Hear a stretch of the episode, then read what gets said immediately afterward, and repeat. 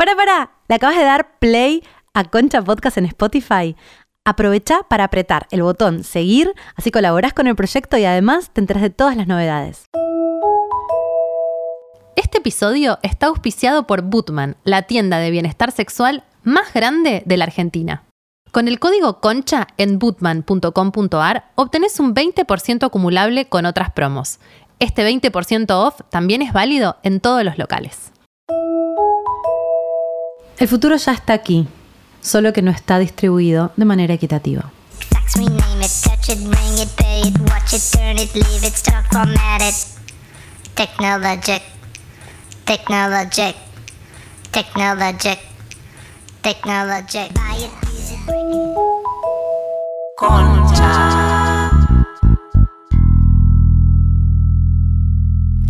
Bienvenidos a Concha. En este episodio, Concha, Inteligencia Artificial. Un tema que está muy de moda. Sí, evidentemente. De repente explotó. Yo no sé si es porque vos sos muy pisciana o muy acuariana o por todo eso, pero siento que sí, desde que vos empezaste a hablarnos de eso, está en todos lados. Quizás yo lo agarré porque estaba Porque en todos lados. lados, sí, las dos sí, cosas, las dos ¿no? cosas, no se sabe, pero, pero es verdad que han pasado algunas cositas en el último tiempo, noticias. Y siento que lo que está pasando es que hay mucha aplicación Mm. para la gente de a pie Para empezar a jugar. para empezar a jugar, claro, que llama mucho la ¿Qué atención. es la gente de a pie? Y la gente que no, no tiene. Nosotros. Nosotras. Ah, soy gente de a pie, no lo sabía. Que no tenés acceso. a cosas eh, muy, muy, muy, muy a la tecnología de punta. Ok. A la gente normal. Ok, está más cerca. Está más Estamos cerca. generando nuestros avatars. Este está muy de moda esta app en Ah, la que ok, vos le tirás entiendo lo que adentro, eh, no sé, 10 retratos y te hace tus retratos en que lo vimos en el último Sí. Concha al aire, fue uno de los últimos. Mostramos nuestros retratos. Está también la inteligencia artificial generando textos, que es muy Sí. interesante. Voces. Miedo. Voces, Imágenes. eh, Imágenes. Pero no solo imágenes de avatares. Le pedís a la, eh, a la inteligencia artificial, hay una que se llama Dali, que es medio conocida, que le decís, bueno, eh, haceme un oso polar abrazando a Elon Musk eh, en En la el- luna. En la luna. Y te lo hace. Me encanta. Y te lo hace bastante digno. Sí. Y después también está eh, bastante aplicada en la arquitectura. Estuve viendo unos, uh, por ejemplo, una cocina a lo Mondrian. Y no, no sabes la que es la cocina. Ahora te muestro Vos la le foto que decís es eso a una inteligencia artificial y te diseña una cocina. Sí, pero Ah, no me sabes lo que es. Parece que existe de verdad y es increíble y espectacular y por algo que ni siquiera se, se te había ocurrido. Bueno, Estoy pensando qué cantidad de gente se va a quedar sin trabajo por estas tecnologías, hacia dónde va, hacia de dónde viene, no lo qué sabemos. está pasando. No sabemos de dónde viene hacia dónde va. Yo por default, y este, esto por ahí es una deformación eh, de tu sesgo. de mi sesgo. Tengo un sesgo, tengo un sesgo, terraplanista, se sabe. Casi terraplanista, pero no terraplanista, como naturalista diría yo, materialista, como que yo soy muy de la materia y del cuerpo. De hecho, yo quería abrir con una cita de Kerouac que decía, cuanto más cerca de la materia, más cerca de, de Dios o de lo espiritual qué estás. Como cuanto más conectadas con el fuego, la tierra, el agua, el aire, Tauro. ya. Ahí, ahí está todo. Varias citas leí de eso. Y un poco yo vengo de ahí. Entonces, yo, yo siento que siento que entro a este tema pensando en que, que está mal. Sí, en que nada bueno puede salir Me de la porque vos sos inteligencia extremo, vos artificial. sos el otro y yo estoy en el Estás medio. en el medio en este. Es así. Bueno, No, a mí también me dan miedo varias cosas, pero tiendo a pensar siempre con la tecnología que es inevitable. Creo que es una parte orgánica del desarrollo del planeta Tierra. Eso es lo que dice conectando Caruti. Con lo que a vos te pasa. Y creo que resistir y creer que es malo te deja en un lugar donde creo que hay que abrazarlo, entenderlo eh, y empezar a pensarlo. Yo sí lo que estoy entendiendo, parece la conclusión esto, pero estamos introduciéndonos en el tema, ¿no? Que es imparable en realidad, que mi posición ya no tiene mucho sentido, porque yo ya estoy invadida por la inteligencia artificial, yo ya vivo con inteligencia artificial, yo tengo un teléfono. Como que quizás también está bueno empezar a, o sea, va, o, o definir qué es la inteligencia artificial y cómo ya está. Ya está ahí. Me gustaría dar que vos des tu opinión sobre la inteligencia Ah, artificial. yo pensé que. ya- Neutral. Eh, mm, uf, a mí me da un poco de miedo, ¿eh? Yo Mm. estoy como Laura, obvio, siempre a favor de la tecnología que me parece fascinante y a la cual le agradezco básicamente mi éxito. Y, mm, pero me, me, me da miedo. Me Mm. da miedo que, que- que- que vaya más rápido que nosotros, que tome el poder. Mm, Me da miedo el humano usando todo eso medio para el mal, ¿no? Como generando imágenes que, que parezcan reales y que no lo son. Esto de, de Es que eso impost- va a pasar. impostar cosas, eso me preocupa. Y no termino de entender, no estoy tan empapada como para terminar de entender qué es lo positivo. Lo veo medio como un juego. Ah, qué lindo mi avatar, pero ahí.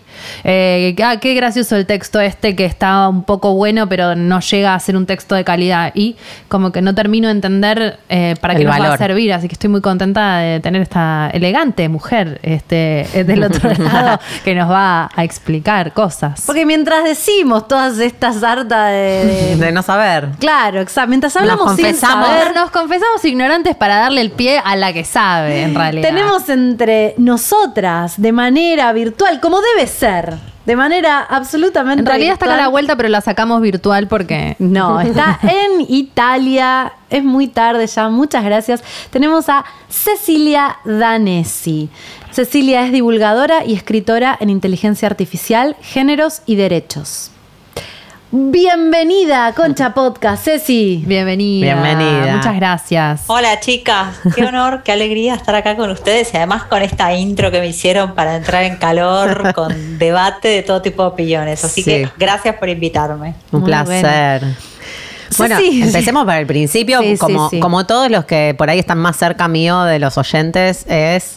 Eh, eh, eh, para este episodio nosotras solemos medio prepararnos, medio entre... Sí, nos preparamos. Yo escuché varias cosas y ahora medio que tengo idea, pero si no escuchaba eso, no tenía la más puta idea de qué es la inteligencia, la inteligencia artificial? Es la pregunta del millón, chicas. Sí. Ah. Primero la pregunta del millón porque mucho se dice como que no hay un consenso en torno a la definición, porque como es una tecnología que crece de manera tan, tan, tan exponencial, es como que lo que hoy definimos que es inteligencia artificial, mañana queda un poco en desuso o, o es superado por algo mucho más evolucionado. Pero en criollo, que es como me gusta hablar a mí, Sí. eh, lo que siempre digo es son em, predicciones futuras en base a datos del pasado. ¿sí? Nos basamos en muchos datos, en mucha información para predecir qué es lo que va a pasar en el futuro. Y esto lo hacen programas informáticos que son algoritmos. Esto Es una bruja del datos- futuro al final de la inteligencia. Sí, artificial. el oráculo. Es un ¿viste? Oráculo. Wow. es un oráculo, sí.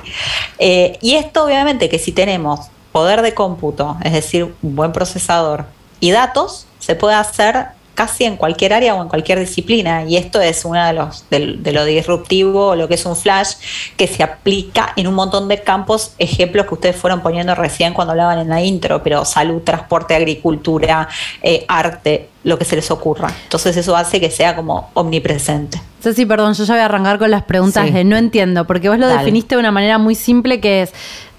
Este, este, este, este algoritmo toma datos y, y con esos datos puede predecir. Datos del pasado, Claro, o sea, datos cosas del que pasado ya conocemos. y predecir el futuro. ¿Dónde queda? eh, yo le pido a mm, el chat, chat GPS que me haga un poema. de- Como si lo escribiera Elon Musk. sí.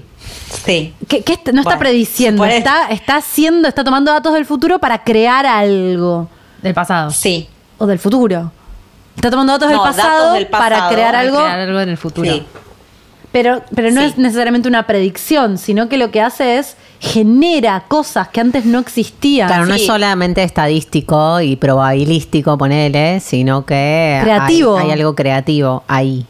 ¿O En no? realidad, sí, en realidad todo eso que yo les acabo de decir de decir hace una predicción o hace una creación o hace un resultado que tal vez eh, predice Logra un resultado, objetivo. efectúa un resultado, logra un objetivo, son todas maneras que se utilizan también. Por eso está esto del que no hay consenso. ¿Por qué? Ah. Porque, por ejemplo, ustedes dicen, hace algo creativo. Entonces, y acá el tema del arte y la creatividad es un Es tema un que, se debate debate, mucho en IA sí. y es un temazo, ¿no?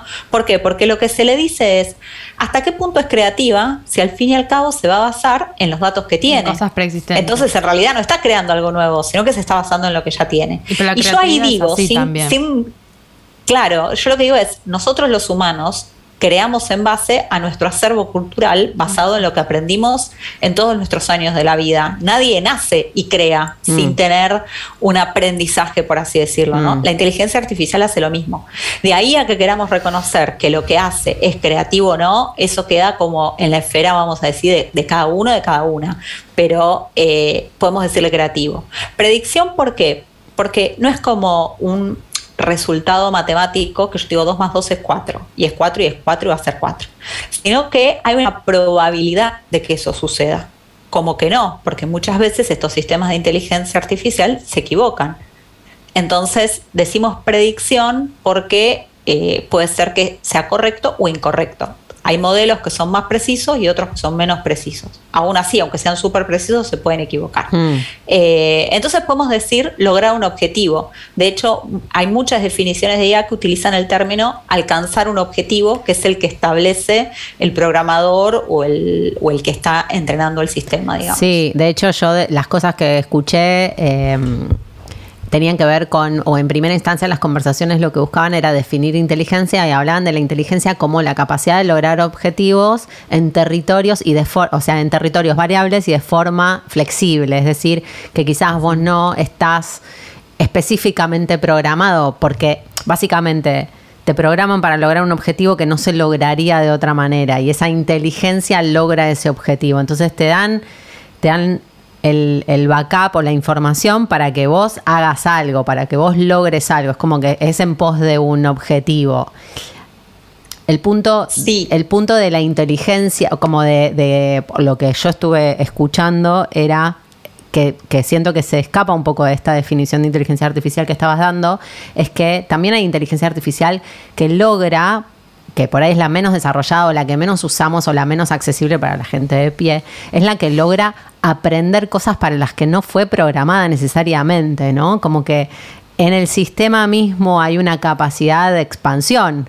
Como que esa, De esos tomar sus propias decisiones. esos límites que le son dados por la programación, están, está, está dada esa programación de tal manera como para que esos límites sean excedidos. Es decir, que esa inteligencia aprenda cosas nuevas, diferentes a las que, a las que le dieron, básicamente. Eso sí, y esa idea, digamos, no está excluida en la definición porque, porque que yo te diga, se basa en datos del pasado para eh, hacer predicciones futuras, no significa que esas predicciones futuras sean réplicas de los datos del pasado. Porque eso sería la programación clásica que nada tiene de inteligente, entre comillas. ¿Por qué? Porque eh, la inteligencia artificial puntualmente, técnicamente es lo que nosotros conocemos como machine learning, que es aprendizaje de máquinas, que justamente ahí está lo del aprender. No solo se basa para hacer esas predicciones en esos datos originarios, por así decirle, en el dataset inicial, sino que también se basa en las interacciones que va teniendo una vez que está puesta en funcionamiento. Entonces es un aprendizaje continuo. Entonces, eso es una pauta más que te da eso que, que estabas recién marcando, que ese autoaprendizaje no es simplemente replicar esos datos iniciales o esa programación inicial, si se quiere, sino también que está permanentemente aprendiendo. Y esto también que te lleva a que con un input que le das hoy, con una determinada entrada, hoy te puedo hacer una predicción y mañana te puedo hacer una distinta, porque hubo un, un espacio de, de autoaprendizaje nuevo. Es como que vos le das un input y le das un objetivo y después entre esos dos la máquina se mueve constantemente y por ahí la, primera manera de llegar a ese objetivo no, no comprobó o no llegó o por ahí llegó pero después se dio cuenta de una manera de optimizarlo y la misma máquina tiene esa capacidad ¿no? de optimizar pero Sí. siempre en función de un objetivo. Sí, siempre en función de un objetivo y además de eso, em, esto va a depender de muchas cosas, porque depende el tipo de modelo, el campo en el que se utilice, la intervención humana que pueda llegar a tener en el medio, es decir, hay muchos grises. Lo paradójico de acá, o una de las cosas que más llama la atención, es que muchas veces esos modelos son eh, ininterpretables. ¿Esto qué significa? Que esto de esta capacidad de ir aprendiendo y esto que hoy en día te llega a un resultado y mañana otro, muchas veces no se puede saber cuál es el proceso interno que hizo ese sistema para arrojar esa, ese resultado o esa Mm. predicción. Entonces son una especie de caja negra. Misterio. Caja Ah, negra, ¿por- no, por qué no se misterio, sabe? chicas. ¿Por qué no La se caja sabe? de Pandora. Porque es mucho más Este aquí. inteligente que nosotros, en el sentido de procesa mucho pero- más que un cerebro. La Pero cómo, no, pero cómo no puedes saber qué hace, no puedes rastrear en una máquina todo, Porque por ahí todo, le- es todo. tipo Matrix, ¿no? Le metes No. tipo toda Wikipedia. Hay todo. Un humano no Exacto, podría pasar, no. tiene la cantidad de vida para leer todo lo que. Es un, tem- es dice un término de quantum de información que puede procesar para. Que el cerebro humano no puede. Mira, ahí le- les tiro como una a favor y una en contra de los humanos, para decir así. La capacidad de procesamiento de enormes cantidades de datos, la inteligencia artificial nos pasa el trapo por mucho. Eso es imposible. Por ejemplo, el típico ejemplo es en la medicina. Vos, un algoritmo, lo podés entrenar con todos los datos existentes hasta el día de hoy y a su vez se puede ir actualizando con cada paper científico o hallazgo Wow. eh, casi de manera automática. Hmm. Un humano es imposible, Hmm. ¿sí? Porque se cansa, porque tiene un- disco no retiene, se olvida. Exactamente. Se estresa. Sí. Y vinculado con lo que hablábamos recién, eso de la flexibilidad del contexto, de entender el contexto, es algo que la inteligencia artificial no tiene, que es en lo que se está tratando de trabajar y es en lo que se está mejorando, pero no llega. Y esto se los pongo, vamos a empezar a trabajar con ejemplos claros. Cuando hablamos, por ejemplo, las redes sociales están gobernadas por algoritmos. Todo lo que sucede en las redes sociales lo decide un algoritmo. El algoritmo filtro- es una inteligencia artificial. Podemos ya- Exacto, ya, exacto. eh, Una tocar fórmula matemática, el contacto que es- tenemos con la inteligencia artificial. Hoy en día es muy contundente. El buscador de Google es una inteligencia artificial. Exacto. Todo, miren, la- lo macro de eso son las plataformas digitales, que ahí entran. Desde los buscadores hasta las redes sociales, hasta todas las apps, eh, servicios eh, online, las nubes, todo eso son plataformas digitales, ¿sí? Todas las plataformas digitales están gobernadas por algoritmos. Todo lo que, todo lo que pasa en Internet, todo está gobernado por algoritmos. Listo. ¿A qué me refiero? A, por ejemplo, esta- las búsquedas. Las búsquedas que van desde la búsqueda de Google hasta en Spotify cuando busco y me sugiere canciones o Netflix. Mm. Esos son algoritmos de recomendación. Mm. Un ejemplo de esto del contexto que yo les decía antes en las redes sociales es, por ejemplo, si yo utilizo la palabra negro. La palabra negro puede ser utilizada refiriéndote al color, discriminando o justamente concientizando para no discriminar. Esa comprensión del contexto es lo que a la máquina le cuesta, le cuesta muchísimo. ¿Por qué? Porque un humano automáticamente lo lee y ve eh, las palabras que utiliza, la persona que lo está diciendo, en qué contexto, e interpreta si se está, más allá que también puede haber grises, ¿no? Hmm. Eso sí, Sí. obviamente. A la máquina esa interpretación de contexto todavía le cuesta muchísimo más. Entonces, hay cosas en que la tecnología, por esto, por ejemplo, esto de procesar datos, es mucho más eh, eficaz que nosotros. Y hay cosas en que, eh, obviamente, que la, la- la- la empatía, la conciencia y la creatividad humana son insuperables. Mm. Me estoy volviendo. Sí, te estás Te volviste El algoritmo. Me agarró un meme. El algoritmo dijo negro blanco. Chao, andate. Wow, yo eso no lo había visto nunca. Yo tampoco. Ese fade out No. en blanco. Te volviste Les tiro un efecto, chicas. Les tiro efecto. Tu inteligencia artificial está creando. Ceci, me, me preocupa un poco porque siento que hasta ahora la diferencia que existe entre humanos y máquinas tenía que ver con un lugar que, tiene- que, que es justamente la sensibilidad, la creatividad, eso que nos hace profundamente humanos, pero vos La todo el tiempo decías, Todavía. se está trabajando, claro, todavía. ¿A dónde llega esto? Miren, avisorar las fronteras es para mí imposible, porque de hecho em, hay cosas que hasta hace muy poco tiempo eran impensadas y hoy en día ya se logran. Creo que ni siquiera tenemos información de hasta dónde llegó la tecnología, porque hay muchas cosas que se ocultan y salen al mercado una vez que están en, en buen funcionamiento o cosas así. Eh, creo que hay muchos campos también donde se puede estar utilizando la tecnología que ni siquiera somos conscientes de, porque no hay una obligación de transparencia muchas veces, o sea, de que nos digan, bueno, esto lo resuelve un algoritmo o lo resuelve un humano, eso es un problema. Entonces, la verdad es que si les tengo que decir qué va a pasar en el futuro, eh, miren, eh, Ray Kurzweil, Kurzweil, que es un capo de la inteligencia artificial, dice, va a llegar un momento en el que las máquinas y las personas se fusionen. Mm. Dice, eh, no porque nosotros pasemos a ser máquinas, sino porque las máquinas lleguen a tener la misma inteligencia que tienen las personas. ¿no? A mí esta frase me impacta porque es una persona que, que- que sabe mucho del tema. Eh, así todo, con esto no es que no hay que ser catastrófico, ni, ni pensar en el fin de la humanidad, ni Terminator que nos viene a matar, ni todo eso, porque eso es exclusivo de la ciencia ficción, no va a pasar. Pero decirles qué va a pasar en el futuro eh, crece tanto, tanto, tanto día a día. Cada día uno, yo que trato de estar actualizada todos los días, me encuentro con una noticia nueva de algo nuevo que pueda hacer la IA o algo que se logró.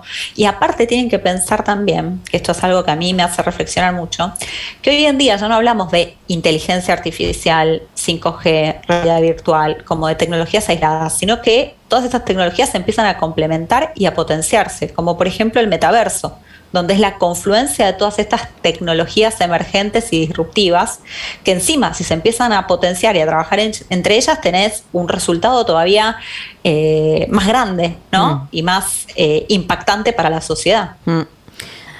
¿Qué, ¿Cuáles son hoy por hoy los usos más útiles? ¿En qué nos está ayudando la inteligencia artificial? Me imagino que en muchas cosas y hay cosas que no sabemos, pero ¿qué dirías vos para la Los gente de a mayores pie? aportes. claro. Bueno, yo les digo, lo, más para mí cotidiano es todo el mundo digital de las redes sociales, o sea, dentro de lo digital las redes sociales. Y eso tiene como una doble cara.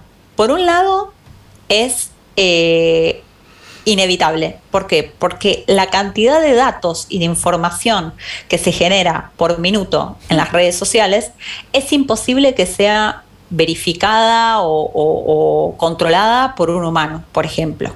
¿No? Todo ese movimiento permanente que hay, tendrías que tener a toda, el 50% de la humanidad creando datos y el otro 50% con- controlándolo. Entonces es imposible. Entonces, ponele, eh, el uso de la IA en las plataformas digitales y en las redes sociales es eh, imprescindible. Claro, Por yo- eso también Perdón, dale, dale, seguí. No, dale, que a, mí, dale, a mí dale. eso me genera dos cosas, ¿no? Como usuaria me ha pasado muchas veces de decir, ¿qué mierda? ¿Por qué me están, por qué me, por, por qué siento, o sea, sentirme invadida y por otros lados también decir, uy, qué bueno que está este algoritmo ocupándose de así yo no busco, ¿no? Como de, sentirme ayudada. Siento que ahí es, es, es un juego muy... el equilibrio. Sí, y muy difícil también porque sentís que no tenés ningún poder de acción sobre hasta dónde llega eso, ¿viste? Como que eh, Total. cuando hablamos de redes sociales, nosotras hablábamos, no sé, y, y decíamos, bueno, podés el- empezar a elegir o darle información, tipo, no seguir a esta persona, o esto no me gusta, y alimentar en función de lo que vos preferís al algoritmo. Pero en realidad mi sensación es que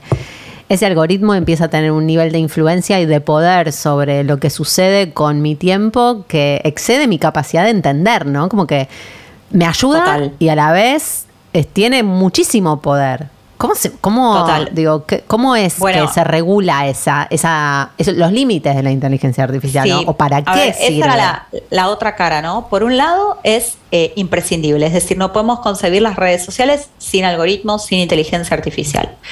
Pero por el otro lado, tiene un montón de, de lado B y de lado oscuro, de lado peligroso, que es todo esto que estás diciendo vos. Mm. Eh, el primer problema que tenemos es que, esto es opinión personal, eh, hoy en día ni siquiera sabemos qué algoritmos se utilizan y cómo funcionan. ¿Por qué? Porque no hay ninguna obligación legal de las empresas de transparentar cómo funcionan sus algoritmos. Mm. Lo que hacen hasta ahora, que uno entra en, en la página de Meta o de la red social que fuere, lo hacen de motus propio, porque dicen, bueno, mira, te cuento cómo funciona mi algoritmo porque, porque, porque soy bueno, pero en realidad no hay una obligación. Entonces, el primer problema que tenemos es que no sabemos hasta qué punto es bueno o es malo, más allá de lo que uno puede constatar en base a lo que uno interactúa todos los días, no sabemos.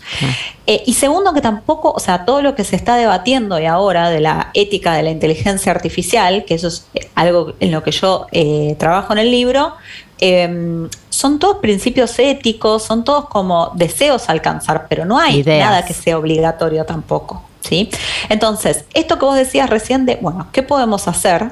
Yo en el libro doy como una especie de... de Perdón, de Ceci, vamos a decir que, porque no lo dije en la presentación, eh, Ceci Ah. escribió un libro que acaba de salir que se llama El imperio de los algoritmos, inteligencia artificial inclusiva, ética y al servicio de la humanidad.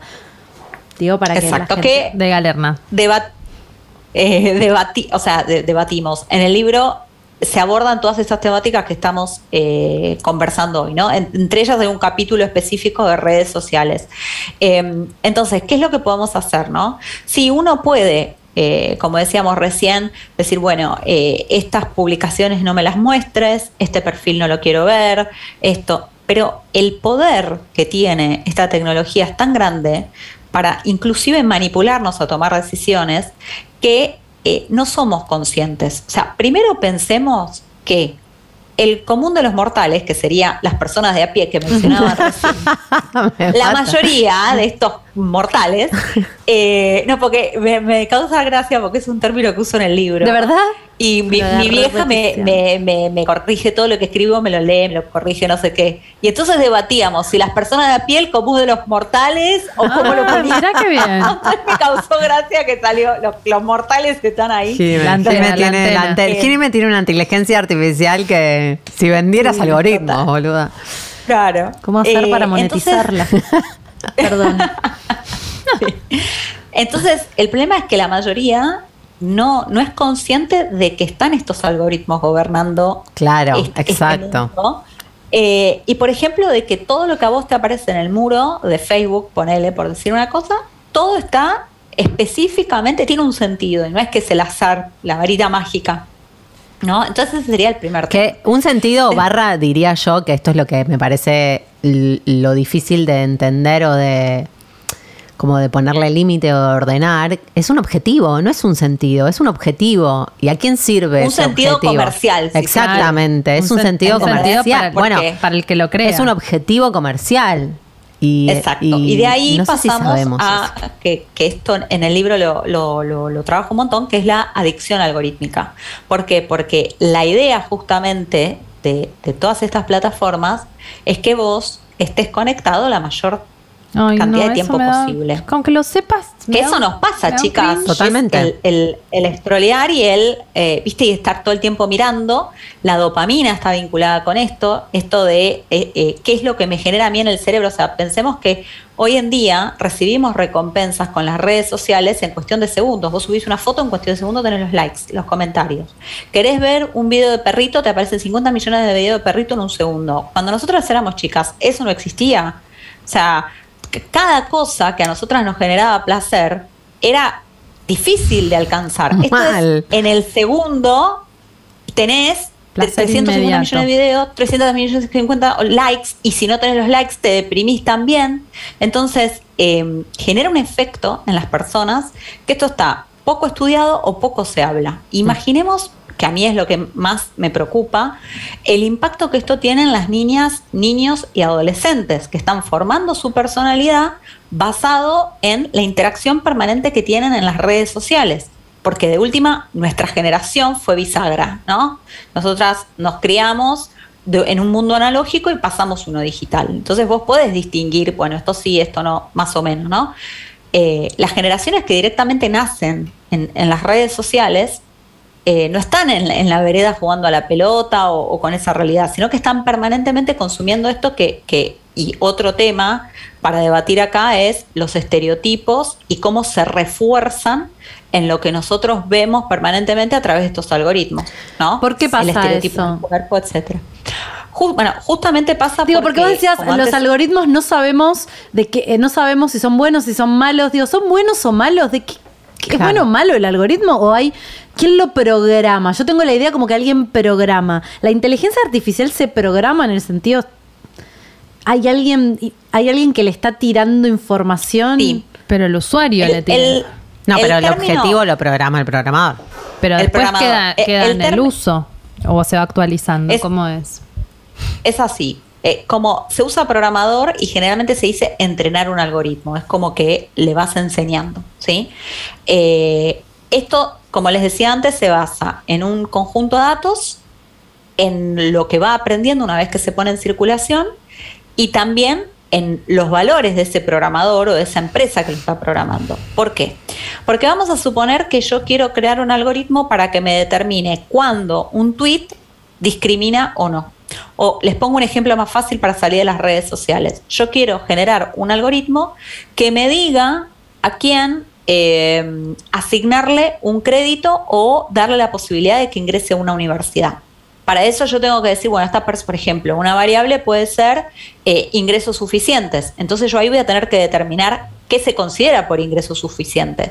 Tener un sueldo en blanco, tener un sueldo en negro, ganar más de 10 mil pesos, ganar menos. Bueno, todo eso es 100% subjetivo y depende de la voluntad del programador o de la empresa, ponele, ¿no? Esto después hay que ir hilando más filo.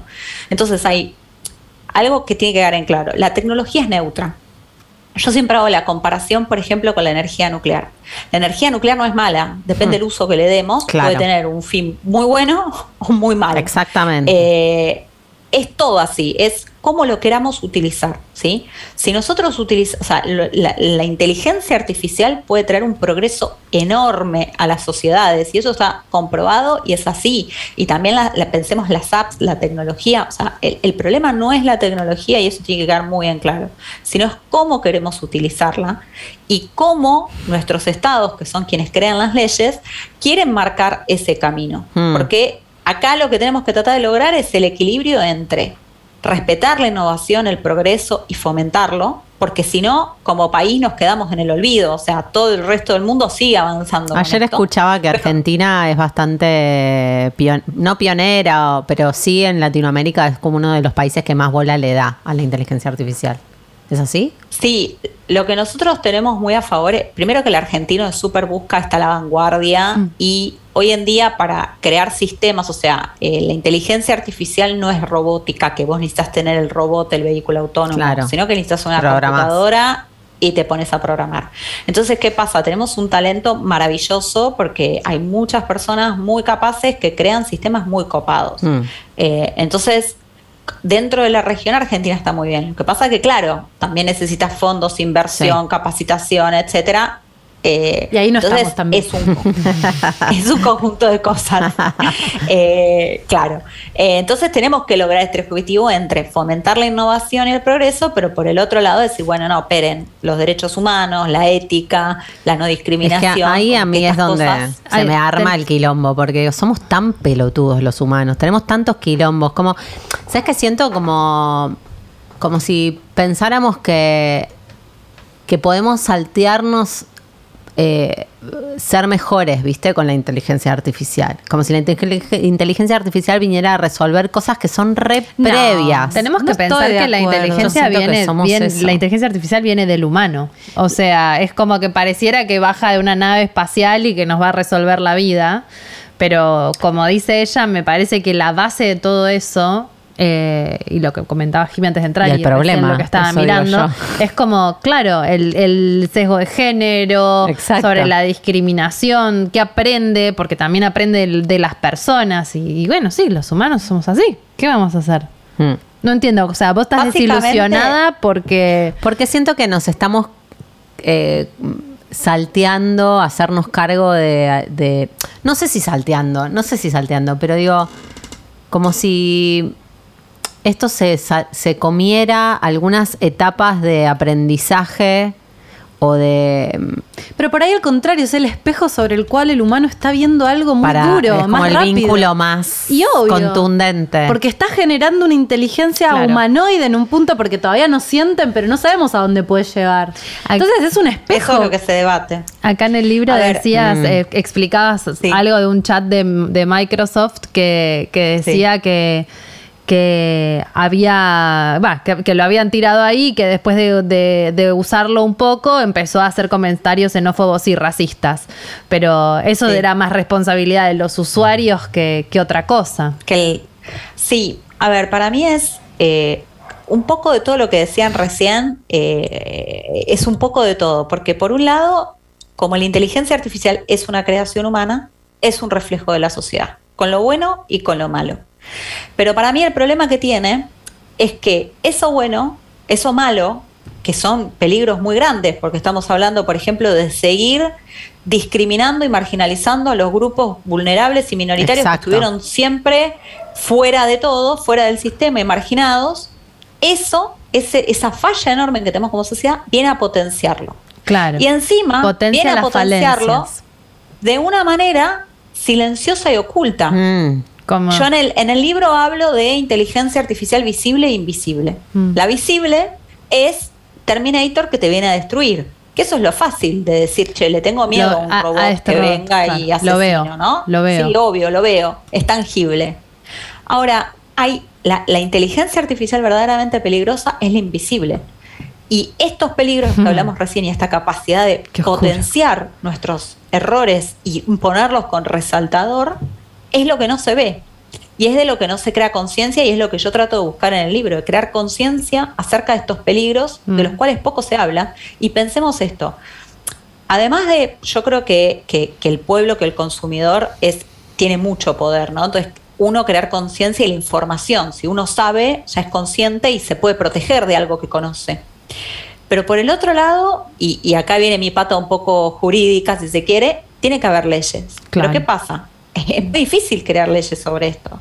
Porque imagínense, Estados Unidos, que es la cuna, Silicon Valley, de donde se desarrolla toda esta tecnología, eh, obviamente que lo que no les conviene es que haya una ley que los regule. Porque Además, mejor es el libre albedrío y hago lo que yo es quiero. inabarcable. O sea, como vos decís, está cambiando todo el tiempo. Para hacer una ley necesitas observar, necesitas que pase el tiempo, necesitas como determinar. Acumular datos. Y es como va cambiando, va cambiando, va cambiando. Cuando hiciste una ley y ya quedó vieja. Pensaba Sí, un poco por en eso esto. uno tiene que pensar en, en conceptos de regulaciones amplios y Mm. no regular el algoritmo que, digo una Claro, ¿no? claro. Predice, eh, eh, sugiere nuestros gustos en YouTube. No, Claro. eso no sirve. Tenés que hacer como regulaciones macro. Por eso yo lo que, lo que reivindico siempre es que nosotros tenemos derechos humanos, que es, por ejemplo, no discriminar, que vos no necesitas que haya una ley que te diga, por favor, no discrimine un algoritmo. No, no puedes discriminar ni, ni en- con un algoritmo, ni en la entrada de un boliche, ni en ningún lugar, ¿no? Entonces, eso a veces es como que se pierde. ¿Por qué? Porque parece que como es algo nuevo que no está regulado y está todo bien, hagamos un poco lo que queramos. No, si un algoritmo censura una imagen que no corresponde, eso es afectar tu libertad de expresión. Si un algoritmo únicamente deja que se suban imágenes de cuerpos hegemónicos, eso es discriminación y es reforzar un estereotipo de género. Punto. No tiene que haber una ley para que me diga justamente un algoritmo que eh, haga con imágenes. Claro, ¿no? y, al no eso- conocerlos es muy Claro. difícil de, Muy de difícil. explorar y de, de legislar. Ceci, hay gobiernos, hay algunos países que están haciendo las cosas bien, que vos, ah, hay un norte, hay alguien que esté haciendo las cosas bien, porque yo siento que la mayor cantidad de plata para desarrollar algoritmos vienen de aquellos a los cuales les conviene que estos algoritmos invisibles nos empujen hacia un consumo desmedido. Entonces, Sí. eh, es un poder muy grande. Digo, debe haber Total. mucho lobby para que no se regule. ¿Hay algún país que lo está haciendo bien? Literal. Mira, eh, los que están, sí, esto, esto va entre comillas, más mejor. Sí. los que, no, los que están mucho más avanzados es acá en la Unión Europea, que viene trabajando hace mucho para una legislación, tienen un proyecto de ley de regulación de la inteligencia artificial. eh, y hay, o sea, están avanzando para que tarde o temprano va a haber una regulación. Y yo creo que, por eso también me vine a hacer el doctorado acá. Eh, por eso yo creo que eh, est- esto que va a salir en la Unión Europea, que tarde o temprano va a salir, va a ser- no obviamente jamás copiar y pegar, o sea, una ley de, de- que viene de una idiosincrasia de la Unión Europea, copiar y pegarla en Latinoamérica porque sería un desastre, pero sí tenerla como experiencia y como base para, para aprender de esos errores y esas ventajas que tiene, ¿no? Pero si te tengo que decir un lugar, eh, la Unión Europea. Mm. ¿Y qué pasa, mm, pensaba cuando explicabas lo anterior, con estos casos como por ejemplo eh, el caso que el niño le preguntó algo a Alexa y Alexa le dijo, bueno, mete un tenedor en el enchufe, algo así pasó. O, Vive la Alexa. Sí, por eso. No, pasó o, o la máquina esta que estaba jugando al ajedrez y aplastó al niño, ¿viste? Como No. que hay unos glitches. O el auto ¿sabes? de El auto. Elon que atropelló ¿Qué- gente. ¿Qué, qué son esos glitches? ¿Y, y- y cómo es, es peligroso porque es una falla? ¿Es peligroso porque se vuelve inteligente y mala como nosotros y también pueden ser malas? ¿Qué pasa con eso? Bueno, a ver, eh, yo no sé si diría, bueno, se vuelve inteligente y malo, porque si decimos que es malo o bueno, le estamos ya metiendo conciencia, ¿no? Sí, Entonces bueno, pero digo, malo en el sentido que te manda a hacer algo peligroso que va, para pero tu digo, vida. a veces eso de decir como eh, si es buena o es mala es como que tiene personalidad en un punto. Entonces, esto lo digo también porque es algo que se está debatiendo, Claro. porque hay, hay una idea de darle personalidad a eh, los robots humanoides y de hecho el robot Sofía ya tiene personería jurídica. No, en para, para, para, para. ¿Cómo? Pará, pará, ¿Quién qué es Sofía? Sí, no, ¿quién es No, Sofía? ¿Cómo hay humano? De repente Westworld, eh, no sé si la Sí, vieron. es real. No la vi. Westworld es real. Eh, es así. Sofía es una. Perdón, eh, después volvemos con la Sí, pregunta anterior porque. Sí, eh, pero no te- fue. Eh, Sofía es una robot humanoide que da conferencias, eh, Da conferencias. charlas, discursos, etcétera. Sí, es Mm, como. Ese famoso. nombre, qué Sí. border, ¿no? Porque Ah, apa- Sofía. eh, pare- aparenta saber todo, Sofía. Uh, la, la, Sí, la. Sofía ahí, sabe ahí todo. estamos viendo a Sofi. Ah. Sofi. Este, La John cosa es quizás que, puede googlear y eh, poner a robot Sof- Sofía. No tiene, Sofía la robot. no tiene parte, de, no tiene parte de abajo, es solo un torso a todo esto. Está bien. No, es solo un torso, no, No tiene concha. No tiene concha. Bueno, No tiene concha. es el sueño de... Exacto. Como si, la, como si no tuviera inteligencia la concha, mira.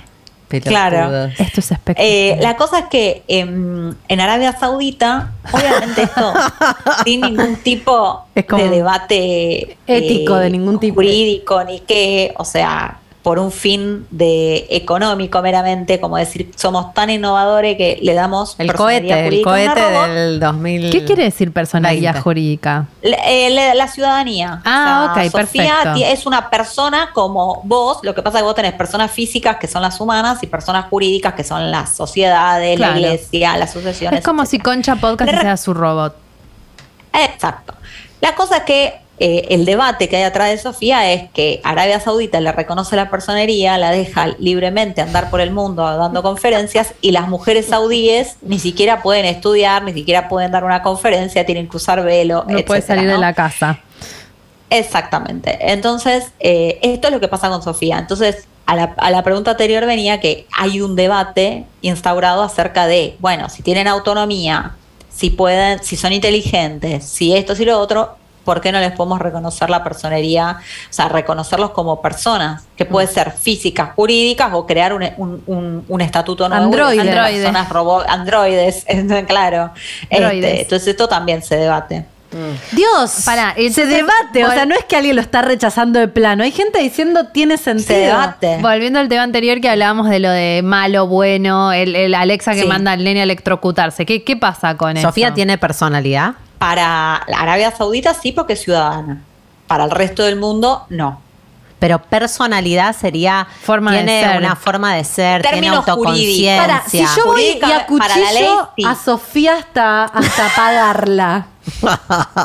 Alguien Me me. encantó. yo a, a- acuchillo a Sofía. La veo ¿Es- y es homicidio? desenchufo. ¿Es homicidio? Desenchufa a Sofía. Para Arabia Saudita sí. Y Wow. creo que no sería muy copado allá que te agarre la ley de No. para jugarte. No, pero me pregunto si Sofía eh, se considera que tiene em, Conciencia. Con- conciencia, Sí, claro, capacidad de decisión, de qué es lo mejor para ella, qué es lo mejor para otros, puede maternar a Mira, otros. si vos entras a la, como a la web de Sofía, materna, si vos entras a la web de Sofía, ella se presenta y te dice como cuáles son sus ideales, qué es lo que piensa, qué es lo que Veo no, Miss Universo. etcétera. Re, Universo. Claro, Yo quiero salvar claro, el se revende. Pero bueno, con relación a esto, lo bueno y lo malo, a ver, es un poco eh, el hecho de decir, para mí todo vuelve al, punto de decir la tecnología es neutra y depende del uso y el entrenamiento y lo que nosotros queramos al fin y al cabo programar. ¿no? Eh, en estos casos que ustedes decían recién de, por ejemplo, el vehículo autónomo que se equivoca y mata a alguien, o el Alexa que le dice a un chico que haga algo, o hay muchas eh, aplicaciones que están programadas, obviamente totalmente son una mierda, eh, que están programadas o lo que hacen es tratar de inducir a la gente al suicidio o a que se cause daño. Eh, hay casos así, sí, sí, que obviamente Eso sería, por ejemplo, acá en, en la Unión Europea este proyecto de ley las prohíbe directamente.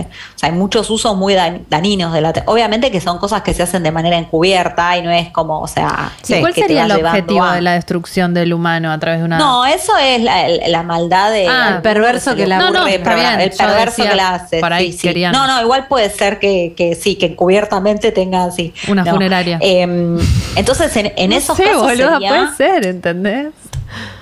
En esos casos sería un, un- como un eh, esos casos en donde el vehículo autónomo se equivoca, por ejemplo, es una falla de- del, del sistema, del producto, ¿sí? Como es lo mismo que vos, no sé, compras una licuadora, y la licuadora funciona mal y te causa un daño, bueno, lo mismo que el vehículo autónomo se equivoca y causa un daño. Eh, la diferencia acá sería que, por ejemplo, con los vehículos autónomos tienen distintos grados de autonomía y el eh, recién el nivel 5 es el super mega autónomo que hace todo solo eh, y esos todavía casi no hay o están muy poco en uso y hasta ahora las legislaciones principalmente permiten los otros que si bien tienen un, un alto grado de autonomía, siempre la responsabilidad recae en el humano. ¿Esto qué significa? Que vos puedes estar yendo en modo autónomo, en piloto autónomo, pero tenés que estar atento a cualquier cosa que suceda y onda pisar el freno eventualmente. Claro. Eso es lo que hay hasta el momento. Tengo una pregunta, a ver si se entiende, porque Las que quieran. yo, yo estoy pensando en esto de eh, Sofía. Eh, Mm, ¿Es posible que alguien eh, programe un algoritmo de inteligencia artificial? Obviamente la, la inteligencia esta aprende cosas que exceden nuestra capacidad de, ya de enseñarles, pero pueden tomar decisiones contrarias al, para lo cual las programamos. Esta es mi pregunta. Programamos un algoritmo para que maneje autos de pe a pa. em, y en un momento vos le das una orden y el, auto decide hacer otra cosa. La inteligencia artificial hoy tiene la capacidad de tomar decisiones por fuera del, para lo que fue programado, o sea, tomar su propia decisión, considerar que el... Que, el, Que su opinión es mejor que la tuya. Exacto. No sé si se entiende, no sé si eso es incluso está bien formulado. No, te, te entiendo totalmente lo que querés preguntar. En principio no. ¿Por qué? Porque ahí viene lo del el objetivo previo que se establece. Vos creás un vehículo autónomo y el objetivo es trasladarte a destino, por ejemplo. Entonces el sistema no va a inventar algo de la galera. Lo que sí puede pasar es que termine haciendo algo que vos creas que no le diste ningún tipo de información o, o de enseñanza respecto a eso, pero lo dedujo de millones de datos. Sí, pero Les eso voy a poner un eso ejemplo. pasa todo el un tiempo caso con Instagram. que se hizo muy famoso, que fueron eh, dos eh, chatbots que tenían que hablar entre sí eh, y llevar a cabo una negociación, ¿no? Entonces la idea era como que eh, probar esto, esto es lo que se llama eh, como procesamiento de lenguaje natural, entonces era hablar cada uno Ay, y negociar. Estos chatbots lo que hicieron fue, eh, como el objetivo era negociar de la mejor manera posible, vamos a ponerle, crearon su propio idioma que el programador no lo podía entender. Y acá es cuando los apagan y acá es cuando sale la noticia Panic Attack. La inteligencia artificial creó un idioma que nosotros ya no podemos entender. Entonces, como esto de que se separa y que va. Claro, no, en realidad si te pones a pensar, el objetivo que se le había establecido era eh, negociar de la, manera más eficaz posible, ¿no? Con los parámetros que le había programado. Entonces el sistema se dio cuenta que creando un determinado lenguaje o una manera de comunicarse, ese objetivo preestablecido y para el cual se le había dado información y todo, lo estaba alcanzando de esa manera. Entonces así fue que lo hizo, o sea, Claro. hubo algo, no es, no es que los, lo inventó de la nada, nada, nada, nada, no. Eh, Hay algo de la programación. El sí. ejemplo, sí. pero esto es lo difícil. Eh, una par de las cosas que escuché comparaban esto de la programación y del seteo del objetivo y valores como más del objetivo, no de los valores. Como que los valores siento que es, un tema más complejo. Eh, eh, En lo que escuché lo mencionaban como la alineación, ¿no? Como que darle criterios a la inteligencia artificial. Que sepa que nunca está bueno dañar humanos, que sepa que nunca está bueno autodestruirse, que sepa que nunca, ¿no? Como darle parámetros para que las decisiones las tome en función de algo. Pero además, Digo, esto del seteo del objetivo, vos le decís, ponele, llévame lo más rápido posible a tal lugar. Y ese auto tiene que tener la capacidad de discernir que lo más rápido posible es igual frenar sin si la viejita está en la mitad de la Sin calle, ¿no? Como es muy burdo y, y uno espera que las inteligencias artificiales a esta altura puedan distinguir entre pisar gente y no. Pero siento que hay cosas que uno no se imagina que pueden llegar a pasar y que la inteligencia artificial, como está seteada en pos de un objetivo, quizás no toma la decisión que uno tomaría en relación a eso, ¿entendés? Eh, Como no, priorizaría el objetivo Pero y haría cualquier cosa para llegar lo al que quiero, objetivo. lo que me parece que lo que vos traes, la pregunta del millón es. ¿Qué tenés que estudiar para programar? Porque siento que es mucho, no, porque es mucho más que solamente técnicamente Claro. poder saber programar. Tiene que haber una cuestión Derechos, súper ética, derechos claro. humanos. ¿Cuál es la carrera carrera? super ética? Siento que se te escapa la capacidad de entender cómo va a procesar la computadora. no, el alcance de eso que estás haciendo. No, además del alcance es lo que no las computadoras que No. ya aprenden. No sabes cómo va a interpretar la mejor opción, como esto que, que del lenguaje nuevo que dice Lo venís que pasó. construyendo y debe haber data y debe haber como jurisprudencia, querés. Se- Los que enseñan a los algoritmos ya se ven parar sobre mil pruebas fallidas. Pero mi pregunta es, ¿hay una universidad que enseña estas cosas? ¿Quién es? Porque yo me imagino que son tres nerds que se, que se alimentaron a papitas fritas y, y jugaron, no amo. sé, Al LOL. ¿entendés? Y están ahora diseñando autos que pueden matar gente. Papitas fritas y pajas. Claro, papitas fritas y pajas. Ay, qué mal, qué mal. Que no en Estereotipando. Acá hay dos cosas, eh, dos puntos. Uno es esto de decir eh, cuál es el límite, cuáles van a ser esos criterios y hasta qué punto va a aprender, si puede seguir aprendiendo sola, eh, cómo va a saber que en realidad el objetivo es llegar lo más rápido posible sin matar a la, persona que está cruzando la calle. Bueno, en ese sentido es que, sacando el ejemplo del vehículo autónomo, que eso eh, cuando ve un objeto se tiene que detener y punto el auto, o sea, eh, eso es fácil de, resolver, digamos.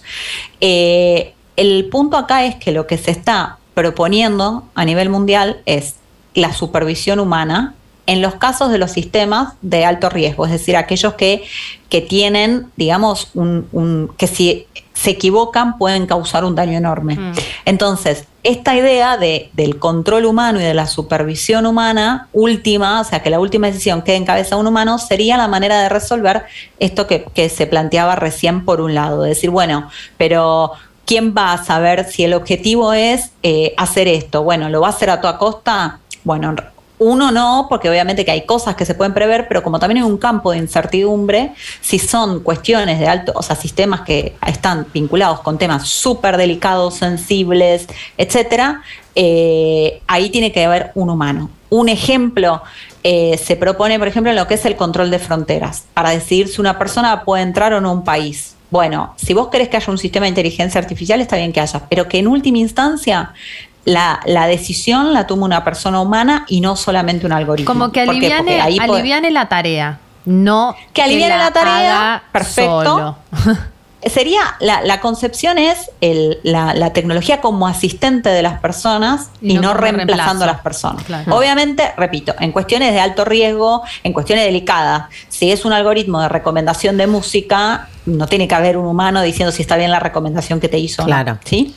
Eso sería por un lado. Por el otro lado, en cuanto a la segunda pregunta, que es muy interesante, el tema es que eh, hoy en día todas las personas que programan algoritmos, primero acá hay dos cosas. Todavía no hay como una carrera, o sea, ahora hay licenciatura en ciencia de datos, pero no hay carreras propias exclusivas de esto. Es como que se están creando en un punto, porque esto es algo tan nuevo, eh, que por ejemplo la ingeniería sería lo más afín, pero tampoco, y los ingenieros tienen una demanda de trabajo tan grande que ya buscan gente de disciplinas afines para que terminen programando. Después tenés un montón de gente que es autodidacta, que aprende YouTube y termina programando y es maravilloso también. Eh, en cualquiera de los casos, el problema es que estas personas están programando nuestro futuro, están programando nuestras decisiones que nos van a influenciar. El de la papita y la paja. La, todo, todo. Sí, el terrorista también, si querés. y no tienen ningún tipo de formación en cuestión ética, en cuestión eh, Humanista, vamos a decir, de género. humanista, de las ciencias sociales, Claro. de género, etcétera. Entonces, eh, lo que yo trato de reivindicar es el rol enorme que tienen las ciencias sociales, todas las ciencias sociales en la construcción de la tecnología, que antes no era necesario, porque la programación era lo que veíamos en la compu, el tradicional, siempre que yo pongo tal comando me va a arrojar enter la misma respuesta. Sí, el diálogo era Había más un peligro simple, grande, claro. básico. Es como el Claro, problema pero que hay ahora en, el, en el diseño, que lo, lo hemos hablado también acá. Los autos están diseñados para hombres. Estás embarazada, el cinturón de seguridad no te sirve. Que nadie en la historia de la humanidad de fábrica de autos pensó en las embarazadas. No. Eh, Y, y- y así, y también lo mismo pasa con la inteligencia Con la artificial. tecnología. Con la Sí, tecnología. y ahí Solo se que suman varios problemas. No se ve el Uno tema es- del, del acomode físico, sino es más algo mental, ¿no? Como algo más psíquico. Totalmente. Y el tema es que primero eh, las, las mujeres que hay en STEM, en carreras STEM, es muy bajo. Nulas. Ah, casi Pero además de eso, aún si suponete que logramos equiparar esa brecha, que nos faltan muchos años, pero ojalá que sí, y en algún momento lo vamos a lograr, es que también necesitamos la formación en cuestiones de género, en cuestiones éticas, en, en las cuestiones sociales. A mí me ha pasado, yo creo que esto lo cuento en el libro, eh, de dar que yo doy, hay muchas empresas que están preocupadas por esto, porque no solo es el- estos temas que estamos hablando, sino también lo que es la protección de datos, lo que es la privacidad de las personas, eh, lo que son los derechos de los consumidores. Es decir, hay un montón, hay un mundo acá dentro de cuestiones cotidianas que las empresas estas de tecnología no tienen la menor idea, los programadores no tienen la menor idea. Entonces, me, me pasa que muchas veces las empresas me llaman para dar cursos, capacitaciones, etcétera.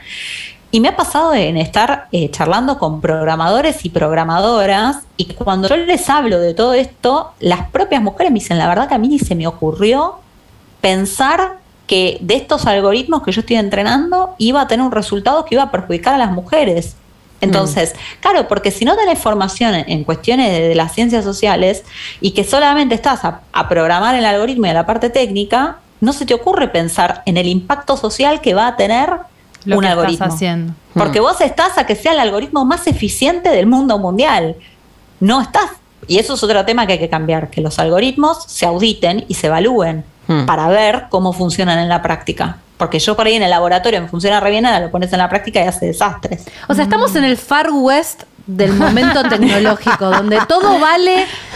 Es el Sí. momento Nada. de hacer todas las, la- las atrocidades porque se supone que en unos años esperemos se empiece a, a programar, a, a programar, A regular. auditar, auditar y a regular. Sí.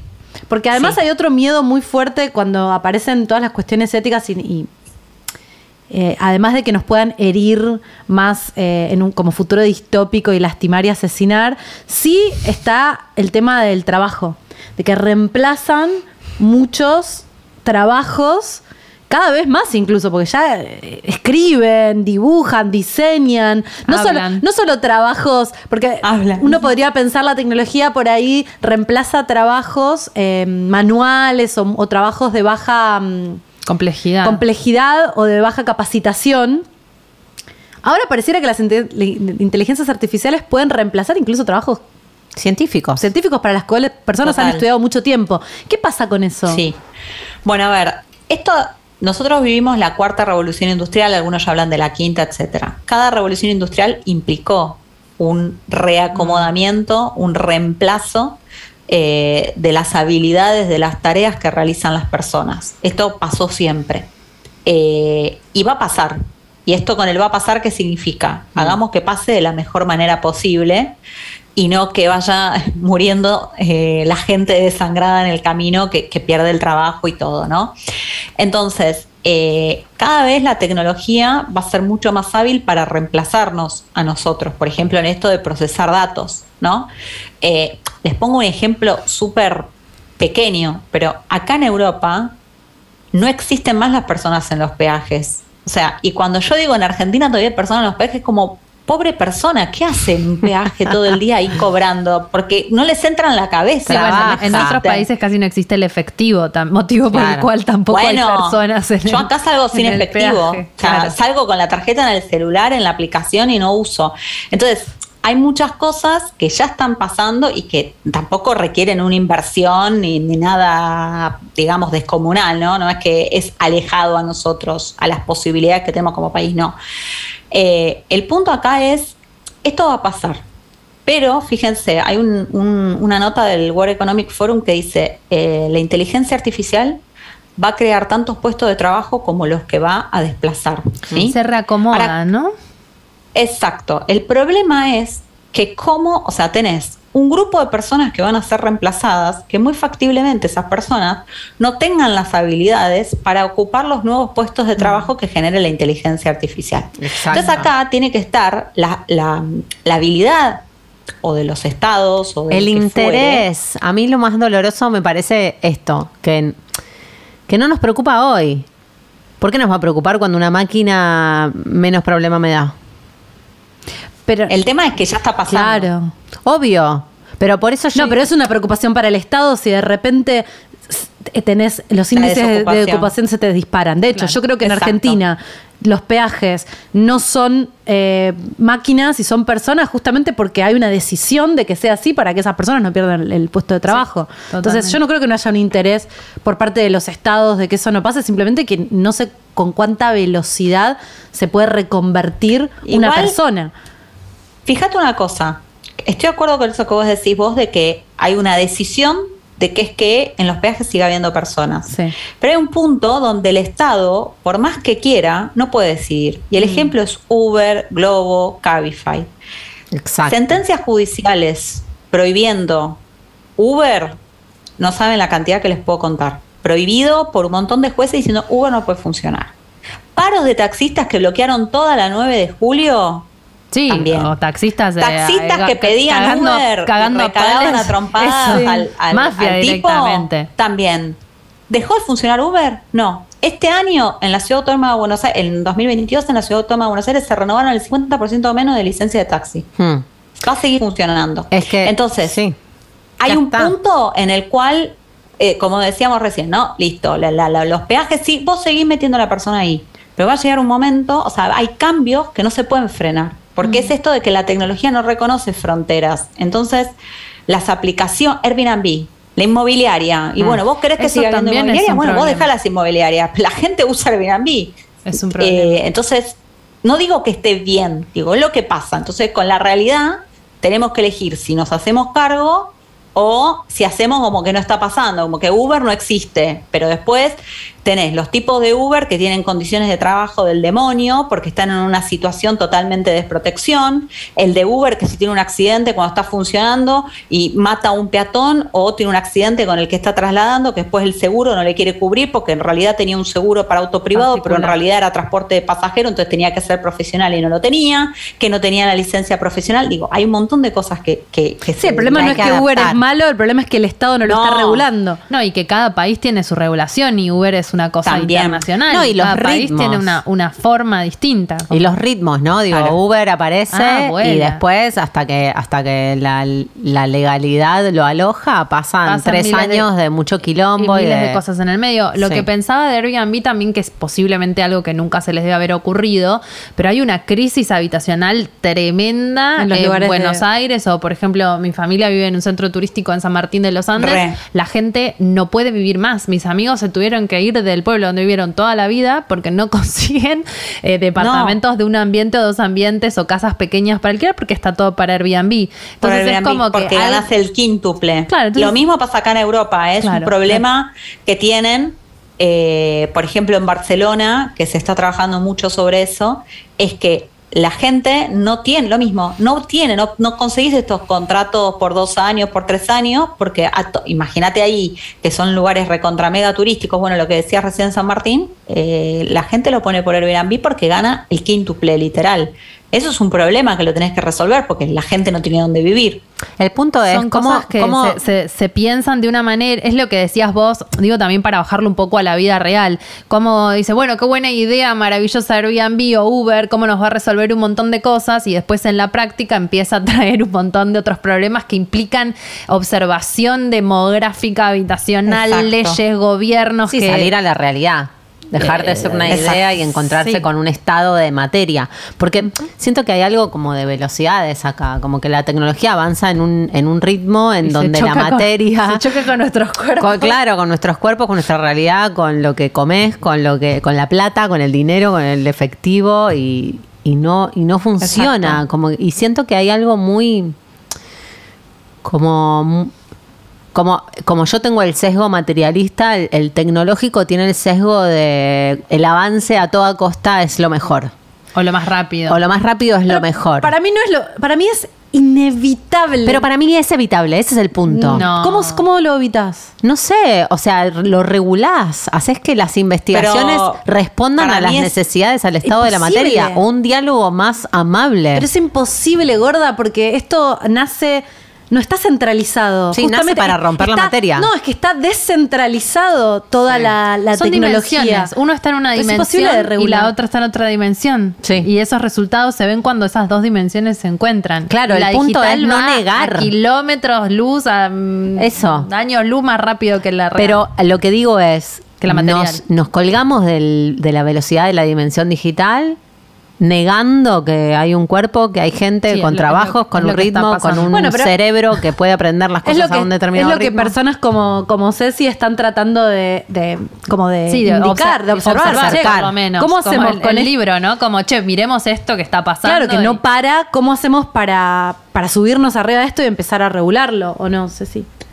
Sí, a ver, para mí hay una realidad que es que, que no se puede, o sea, no se puede frenar por más que Exacto, queramos. eso lo y entiendo. Siempre pongo el ejemplo de Uber, pero es que por más que queramos no se puede.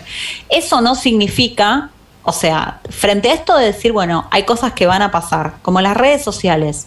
Vos decís, eh, otro ejemplo, ¿no? Tonto, pero bueno, yo ya sé que las redes sociales causan un daño enorme, entonces que mi hijo no tenga redes sociales. Y bueno, puedes hacer que el pibe esté aislado del mundo cuando después ya tiene una edad que todos los compañeritos tienen y él vive en una burbuja. Es decir, tenés que conseguir un, un acuerdo, un punto medio. Va, eso es una sí, opinión personal. sí, ¿no? no, Es no, coincido, Eh, me costaría mucho tomar tenés- la decisión opuesta, pero siento que, que ese lugar, que yo lo tengo eh, como moderador, también nos deja en una posición en donde no terminamos de vislumbrar a dónde nos estamos metiendo. Para mí, con muchas cosas. Pero ¿no? nos En tenemos este- que meter sin saber. Pero yo no sé si es tan así. y no te queda otra. Pero hay Bueno, cosas sí, en donde... eso era un outsider, gorda. Claro. Puede ser Corea del Norte también. Pero vos tenés Pero vivir todas las ya redes sé, sociales. y vos me lo pregunto Instagram todo que el le vas a decir a tu hijo si tenés No, o a tu sobrino sé, no no- tengas. Es como que también no le puedes Me lo decir pregunto, que ni siquiera es en función de mi sobrino, me lo estoy diciendo a mí, ¿eh? Como ah, pero- yo digo, che, ¿por qué no me bajo de la red social? Y no me bajo porque me sirve, porque. Pero me recuesta sentir que n- no tengo tanto poder. Eh. Eso- Hay que entregarse. trata. Es lo que no lo- quiero. Hay que entregarse. Es lo que lograron. Hay que entregar. Es Claro, así. es lo que lograron. Que vos no puedas lograron sin que eso. ahora ya somos dependientes. Y eso es lo que me Pasa da que vértigo. lo que yo siento de tu relato, Lau, que es, es lo que lograron, como si hubiera un, cinco o seis mentes. ¡Ay! Yo creo que en un punto, obvio que hay cinco o seis mentes que van a tratar de, me- de- de- de- de tirar la tecnología hacia un lugar, pero yo creo que es más grande que la, Sí. la teoría conspirativa de algo centralizado que está tratando de, de destruir o de esclavizar a la Sí, humanidad. no es humano, Yo creo que hay algo muy Sí. descentralizado donde en distintos lugares emergen tecnologías que no sé si tiene una narrativa mm, eh, mala, Conspiranoica. conspiranoica, eh, tan lineal. Que existe, sí, gente, digo, Zuckerberg es bastante reptiliano anticristo para mí, pero, mm, pero no sé si es realmente un plan de acabar con la humanidad, sino más algo que está sucediendo independientemente de nosotros. Sí, yo también entiendo eso. Siento que, que ha- hay un lugar en donde es medio antipopular o anti, no sé, avance, eh, frenar o, o bajarle el ritmo a eso. Hmm. ¿Entendés? Como si fuera malo, como si fuera anti-evolutivo. Y en realidad, Lo somos, es. podemos, pero podemos confiar en nuestra capacidad de evolucionar. Y pero va por la Pero no tecnología. la podemos controlar la, la evolución. Es como que vos le pidieras a- al, al- al, no sé, al cromosoma que salió del agua que tarde más o menos tiempo. Me parece que es, la- es una lógica muy parecida a esta. Yo creo que no podemos controlar. Es una evolución que no estamos pudiendo controlar. Perdón, Ceci, te Sí. abandonamos. Sí, perdón. No, chicas, yo mí me parece, o sea, me, me copa porque todos estos debates, o sea, yo también me los hago y son, es lo que, lo que todo, o sea, lo que todos pensamos, ¿no? Eh, hay que prohibirlo, sigo adentro, o sea, yo también, yo uso las redes sociales para trabajar, Instagram me, abrió un montón de puertas, pero por el otro lado me doy cuenta también la adicción que me genera y los mambos que me genera y, la dependencia que tengo de ir a andar viendo qué es lo que pasa. Entonces, pero para mí el, primer punto para empezar es esto de crear conciencia de estos riesgos que nosotros estamos hablando, eh, como para uno por lo menos empezar a, a limitarse o a decir, che, ojo con esto, no sé si da estar seis horas por día en las redes sociales, porque eh, me, me hace este, este efecto. Eh, para mí, la prohibición per se no sirve. Primero Total. porque en esta materia es difícil de lograr, es difícil de, de prohibir porque van a seguir estando. Eh, lo que yo creo es tratar de buscar algo más equilibrado, de decir, bueno, que funcione, obviamente, determinadas utilizaciones no, pero que funcione, pero con determinados parámetros, con, bueno, hasta acá sí, hasta acá no, evaluar cómo funciona, volver a corregir los errores, es decir, que haya, o sea, el libre albedrío no, eh, porque también por otro lado hay que reconocer que las redes sociales, por ejemplo, tienen un beneficio enorme para la sociedad, ¿no? Sí. O sea, eh, a nivel social, la comunicación de mensajes masivos, eh, la difusión de ideas, La democratización de la información. de la información, del conocimiento. Mucha gente que, que tiene un emprendimiento se puede dar a conocer, puede vender, puede eh, ofrecer sus servicios, es decir, tiene un montón de cosas buenas. Entonces, yo bajo ningún punto de vista propondría eh, prohibirlas. Pero bueno, hay cosas también que son peligrosas, dañinas, entonces decir, bueno, hagamos un equilibrio con esto. Mm, sí. Siento Bueno. que, o sea, lo que yo escuché mucho, como las problemáticas de, de cómo se regulan las inteligencias artificiales, tienen un poco que ver con esto de la regulación de los objetivos y de los valores, ¿no? Como de para qué y cómo. ¿Para qué la- las armamos y cómo van a lograr esos objetivos? Y siento que ahí nos estamos creyendo capaz, y por ahí tomo mucho lo que decís, Jimé, de, bueno, por ahí es el espejo en donde nos vamos a dar cuenta muy evidentemente de nuestros errores y quizás eso nos sirve para acelerar algunos cambios o para...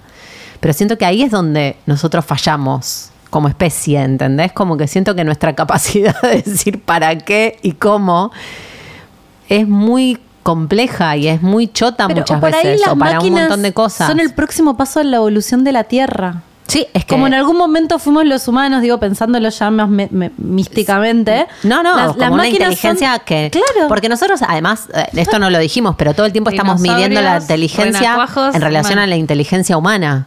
Y en realidad no sa- sabemos, Exacto. sabemos muy claramente que hay otro tipo de hay otros tipos de inteligencia. Yo pienso todo el tiempo en el- los hongos, ponele. Claro. Que son un tipo de inteligencia que andás a ver, boluda. O sea, son capaces de, de transformar el petróleo. Ubicás lo que nosotros contaminamos, el hongo viene y hace pasto. Claro. Listo, Y también, sos chicas, inteligente. ¿qué es lo que consideramos inteligente? Exacto. Eso también se debate. ¿Qué es inteligente? Hay distintos tipos de inteligencia. O sea, yo creo que lo que, lo que tiene de, de loco esta tecnología, la inteligencia artificial, es que nos vuelve a traer a discusiones básicas. Sí. Claro. Porque Morales, otro tema éticas. es qué es lo que, exacto, morales, éticas, qué es lo que consideramos Humanas. por humano. Es re loco porque es- Porque eso es lo que nos lleva a decir, ¿le- ¿lo considero una persona o no? Es- Mm. ¿Qué define al humano? Esto, esto, esto. Che, y si la inteligencia artificial también lo tiene. Tiene ¿por qué no lo conciencia, no tiene dar? creatividad, capacidad de Tiene aprendizaje. Tiene creatividad, es inteligente. ¿Por qué no le puedo reconocer una personería? O sea, todo esto nos lleva a debates que uno por ahí se cree que están superados, excepto para la filosofía, que por eso digo, ¿no? Las ciencias sociales tienen mucho que decir acá, que creemos que están superados, pero que en realidad ahora se nos ponen de nuevo en crisis.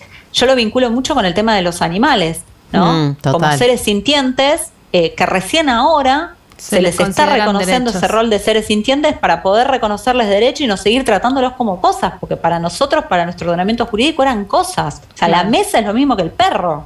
A mí me parece un horror. Mm. Eh, ¿No? Entonces todo esto es como, y siempre nosotros como personas tuvimos que estar ahí en el centro, como que somos únicos. O sea, ¿y hasta qué punto? ¿filosofía es la carrera del futuro? Claro, otra vez. Te lo digo Puede que ser. sí. Volvemos Puede Una ser. de ellas. No, cri- Me encanta quizás porque estamos hablando de algo mega del futuro, mega tecnológico, pero a la vez es Esencial. ultra humano. Sí. O sea, es tan Re. tecnológico, pero necesita de la humanidad en su máxima expresión. Y eso es hermoso, porque eso es lo que vos estás diciendo. Sí. El cerebro digital a la altura del cerebro humano es, es esta conversación. Igual quizás lo que nos da miedo, eh, una de las eh, una de las cosas que escuchaba hablaba no mal de la inteligencia artificial, pero sí decía que dada la historia del ser humano y cómo reacciona a inteligencias diferentes, es un poco eh, garantizarnos una guerra o un poco suicida incluso, ¿no? Porque no nos gusta mucho que nos desafíen en términos de inteligencia. No. Entonces lo que pienso es que quizás también nos estamos enfrentando con nuestra capacidad de dialogar con otras De inteligencias convivir. y que, y que esas otras inteligencias realmente nos desafíen, porque nuestra capacidad de dominar al perro nos hizo sentir que el perro era igual que una mesa. Sí, nos hizo sentir que el perro era Claro. inferior. Que Por eso es seguimos sintiendo que la tierra es nuestro dominio, porque, porque la podemos explotar, porque la podemos eh, intervenir y tecnológicamente eh, eh, usar. Pero al mismo tiempo, nos- por ahí nos, em- nos estamos empezando a dar cuenta, ojalá, de que en realidad no es tan así, de que nuestra capacidad tecnológica en realidad no es eh, garantía de, de un beneficio, sino que nos estamos cavando una fosa. Y quizás eh, la inteligencia artificial es como esto que vos decís, no sé, pienso, eh, como una posibilidad de dialogar con cómo nos llevamos con otras inteligencias. ¡Qué hermoso! Al Ay, me salvaron, chicas, me salvaron. Al final está buenísimo. A mí me Salí apasiona igual. O sea, entiendo todos los peligros, pero siento que se vienen años para la humanidad muy oscuros, pero a la vez, si uno lo puede mirar con curiosidad, me parece apasionante todo lo Yo que está siento que pasando. nosotras tenemos una capacidad de discernimiento que es muy diferente a, la paja. mayoría. No, y además a, a esto, ¿no? Confiar en nuestra capacidad. Ponele, esto que vos decías, Bueno, eh, Ceci, de tu uso de las redes sociales, que a mí me parece un desafío. Poder ya a mí, que tengo una capacidad de registro y de discernimiento muy, considero, alta por mis privilegios, que puedo decir, che, esto me está generando malestar, la voy a dejar, por más de que eso me genere un esfuerzo. No sé si todo el mundo puede tomar esa distancia o, o tener esa capacidad de diálogo con la Bueno, tecnología, ¿entendés? muchas- Siento que mucha gente va a quedar tapada por Bueno, el pero en poder. cualquier momento van a abrir los centros de rehabilitación de internet que no existen, así como dejás la falopa, dejás el alcohol, dejás internet, boludo, yo me internaría. Existen. Yo, yo lo existir, Bueno, pero chicas, hay no, gente pero que está- fumaba no en aviones. Interneticos anónimos todavía. Y hoy la gente ya no fuma en aviones. Digo, siento que hay algo que se va que se puede ir regulando de alguna Mm. manera. se va a ir acomodando de a poco. Por ahí tengo mucha desconfianza Bueno. en el humano. Pero esto haces bien igual también. Ah. Todos tenemos. Eh, no, algunas cosas de en base a esto que decían es esto que de- se vienen épocas oscuras, esta incertidumbre que tenemos hoy, ¿no? De, de al fin y al cabo qué es lo que está pasando. Eh, yo me gusta compararlo con, el- con Marie Curie cuando ella descubre los rayos X. Ella termina muriendo por esas radiaciones. Mm. Es decir, estaba descubriendo algo que era buenísimo y lo es, porque lo es. Y salvó tiene vidas, pe- pero- salvó vidas, pero tenía un peligro que era totalmente encubierto y a la, a la misma persona que lo descubrió la llevó a, a- a su trágico final, ¿no? Entonces, por ahí, hoy en día, mucha de esta tecnología que creamos son esos rayos X de aquel momento, Mm. que son muy buenos, pero no sabemos cómo protegernos porque ni siquiera conocemos los peligros. Mm. Y después, por otro lado, con esto que decíamos de las redes sociales y esto de que nos proponemos, al menos los que nos lo proponemos, de decir, bueno, trato de usarla de manera consciente, no sé qué. Arari dice, las personas más fáciles de influenciar son aquellas que dicen que no pueden ser influenciadas, ¿no? Mm. Yo cuando escuché eso, dije, uy, yo que me la- las creía que como estudio esto, más o menos trato de, no, o sea, porque es- son técnicas y es tecnología tan diseñada. Hay un libro que ahora no me acuerdo cómo se llama, que es una persona que estudió la, la vamos a decir, la ciencia, entre comillas, que hay atrás de las máquinas de los casinos para generar esa adicción en las personas, que se replica de manera exacta Claro. en, en todo Ah. esto que sucede con los algoritmos ¿no? y, y- y esta idea de consumir permanentemente. Eh, esto está estudiado Sí. eh, para generar Comprobado. adicción algorítmica. Es exitoso. Comprobado. Eh, entonces digo, ¿hasta qué punto eh, nosotros desde nuestro humilde lugar podemos cuidarnos Como de es- lo que ni siquiera sabemos que nos estamos cuidando. Como esto que yo ¿no? digo, de, depende de tu capacidad y de tus privilegios y vos decís ni siquiera. Eso me asusta más. Sí, me genera esa duda, claro, porque vos decís, bueno, Marie Curie era una capa, lo descubrió, pero ni siquiera ella sabía, ¿no? Entonces, digo, Mm. Es como, que decimos, ay, qué bueno, qué bueno. Ay, qué malo, qué el malo. enemigo invisible. Ay, qué malo, sí. Qué bueno, qué bueno, qué espectacular. Ay, qué malo, qué malo. Estamos en esa, en una montaña rusa de emociones. Sí. Che, creo que tenemos como que... extasiada y después te la bajas. Claro. Me encanta, me encanta, me ayuda, lo odio, lo odio, me domina. Sí, estamos así. Sí, sí. Me hace acordar a alguien. Eh, Gracias, Ceci, Ceci. ¿A dónde te placer. Pueden encontrar en las redes sociales? ¿Dónde pueden encontrar tu libro? ¿Quién Bueno, quiere saber más eh, sobre una mujer hablando de tecnología? Amo. Una mujer, eh, un bicho raro, hablando de tecnología. Eh, Instagram, Twitter, LinkedIn, Facebook, eh, arroba Cecilia Danesi o en LinkedIn Cecilia Celeste Danesi. Eh, pero en Instagram es donde, donde soy más, más activa. Y mm, ahí subo un montón de información de eso, comparto los viajes, porque hago, ahora hago toda una gira con el libro México, Estados Unidos, España, eh, con el Imperio de los Algoritmos. Y después en mi página web, ceciliadanesi.com, ahí pueden comprar el libro y también tengo un montón de material sobre esto para quienes quieran curiosear y leer y investigar un poquito más. Así que Buenísimo. ahí, ahí nos vemos, ahí nos seguimos viendo. Bueno, muchas gracias. Gracias, Gracias, Ceci. Ceci. Chicas, Un gracias placer. a ustedes. Eh, es una maravilla este podcast. eh, las escuchas un montón. El, el último Ay, qué bueno. me encantó. Ay, sí. Eh, así que estuvo genial. Aprendí un montón. Así Qué que bueno. gracias. Con- Concha Aparte, Trans, se está me- refiriendo a Concha Trans. Sí, Concha Trans. Eh, y además que eh, como que hacían un montón de preguntas que las quería hacer, o sea, eran las que uno tenía visto para hacer, así que gracias por eso. Un placer enorme y acá estoy cuando quieran eh, a disposición. Gracias, Gracias, Ceci. Gracias, Ceci. chicas. Gracias. Bueno. Un Chao. beso. Chao, chao. Chau, chau. Ay, no sé qué pensar de este tema. Sí, A mí me hace pensar que hay tanto de lo que ocuparse que me, me frustra. como ya fue. Eh, Me dejo esas llevar. cosas que son tan grandes y que hay tanto por hacer que me supera. Hmm. Sí, sí. A mí Como me... qué vas a hacer con tu hija, ¿no? Y las, y las redes. Sí, no, es como, es tan grande, como cómo se va a ordenar, como cómo se ordena el mundo, ¿entendés? No Mm. se ordena. Hmm. Pero no, nosotros vamos a tener un pedacito ínfimo Sí. que ver en esto que es, es un proceso más grande que nosotras. Total. Eh, a mí me entusiasmó. O sea, obviamente me da miedo, entiendo pff, los riesgos y creo, aunque me entusiasmo, mm, creo que van a venir años oscuros. En el sentido de que va a haber La mucho. adaptación va a ser dolorosa. dolorosa, sí. Mm. Siento que va a ser muy dolorosa la adaptación. Eh, sin embargo, hay un lugar mío que está como, wow, estamos viviendo una época donde el planeta está mutando, donde está entrando una, una inteligencia nueva, que no son los aliens, ¿no? Una nueva durante, especie. Claro, durante años y años y años hubo ciencia ficción sobre, venían de otros lados las inteligencias y nos daban miedo.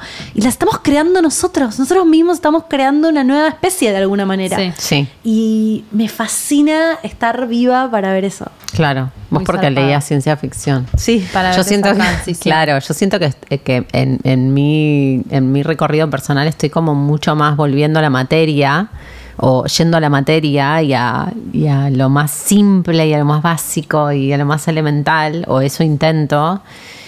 Y, y no sé, me abruma la, la- como la amplitud, ¿viste? Que eso convive, nuestro cuerpo convive, esto que me pasaba cuando hablábamos del metaverso, ¿no? Como, ¿cómo vas a...?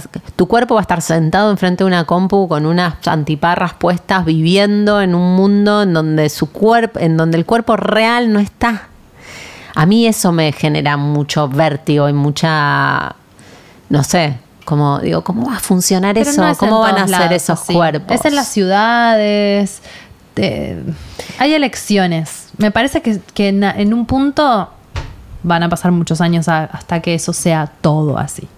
Sí, creo que por ahí también cuando apareció la televisión debió haber mucha gente diciendo, imagínate, Sí. en vez de jugar a la pelota, están sentados ahí mirando. El demonio. Eh, y los chicos miran la tele y juegan a la pelota. Como que siento Sí. que en un punto entiendo el riesgo y también creo que por ahí muchas personas van a preferir la vida virtual a la vida real y es como se abre otro debate ahí, pero, pero me parece que en el mejor de los casos es irreemplazable, no sé, yo ahora que estuve en el sur haciendo trekkings, digo, ¿sabes qué? Ninguna foto, ningún video con el mejor dron, ninguna cosa puede reemplazar Mis La ojos mirando vital. eso. el frío, el esfuerzo que tuvo que hacer mi cuerpo para subir ese- esa puta montaña.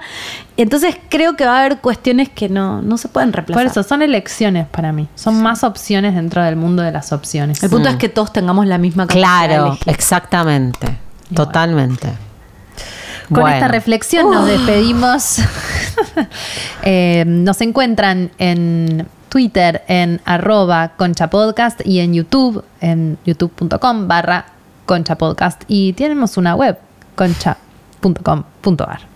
Mi nombre es Dalia Walker, eh, estoy en Instagram como arroba la Dalia y en Twitter como arroba la Dalia A, con dos A al final. Yo soy Laupasa Lacua y me encuentran en Instagram como arroba laupasa con doble S. Mi nombre es Jimena Outeiro. Me encuentran en Instagram y en Twitter como arroba oujima. Muchas gracias por llegar hasta acá. Nos estamos escuchando en el próximo episodio de Concha Podcast. Con chau.